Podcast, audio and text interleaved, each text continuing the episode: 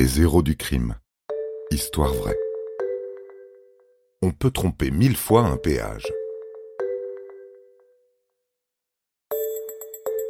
Vous êtes fasciné par les films de gangsters. Le Parrain, Les Affranchis, Scarface, Pulp Fiction n'ont plus de secret pour vous. Vous connaissez tout d'Al Capone et de Mérine.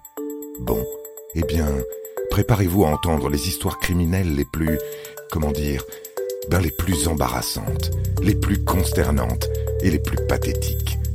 Les criminels dont nous allons vous parler sont plus proches de Rantanplan et d'Avrel Dalton, le plus bête des frères Dalton, que de Pablo Escobar. Certains se demandent encore pourquoi on continue à payer pour utiliser les autoroutes. Rappelons qu'au commencement, l'État a pris la décision de taxer l'utilisateur et non le contribuable afin de financer, développer et entretenir le réseau routier. Alors maintenant que c'est fait, qu'on compte 1,5 million d'hectares dédiés aux infrastructures de transport et que les tarifs ne cessent d'augmenter, on est en droit de se poser la question en ronchonnant.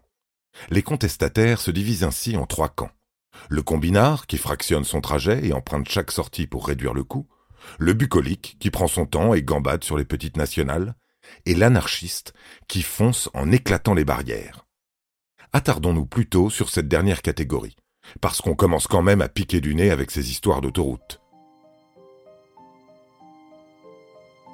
Le vendredi 26 mars 2021, une automobiliste trentenaire, originaire de Vienne, est interpellée par la gendarmerie cherchant depuis quelque temps à lui décerner un prix.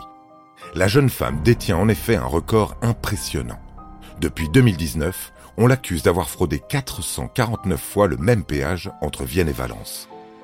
La performance coûte la coquette somme de 12 000 euros à la société d'autoroute, qui, légèrement agacée, a fini par déposer une plainte.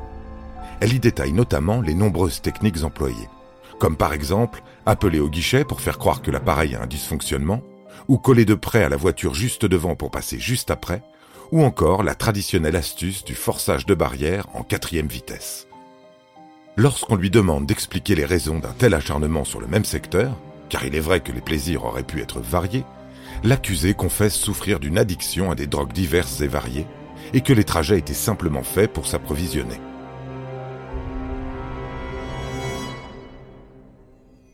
Alors les gendarmes ne lui ont pas forcément dit sur le coup mais il aura été plus sage de trouver un dealer viennois plutôt que d'engloutir 70 bornes à chaque fois que l'on souhaite s'octroyer une petite douceur.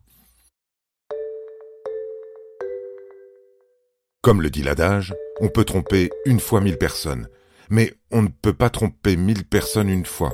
Non, ce n'est pas ça. On, peut tromper une fois mille personnes, mais on ne peut pas tromper une personne mille fois, à moins que ce soit autre chose. Bref, ce qu'il faut retenir, c'est qu'on ne peut pas frauder plus de 400 fois le péage d'une autoroute et continuer à vivre comme une fleur accro aux stupéfiants.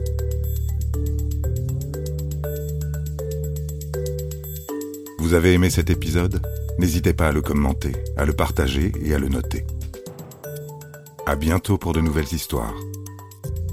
Studio Minuit, créateur de podcasts addictifs.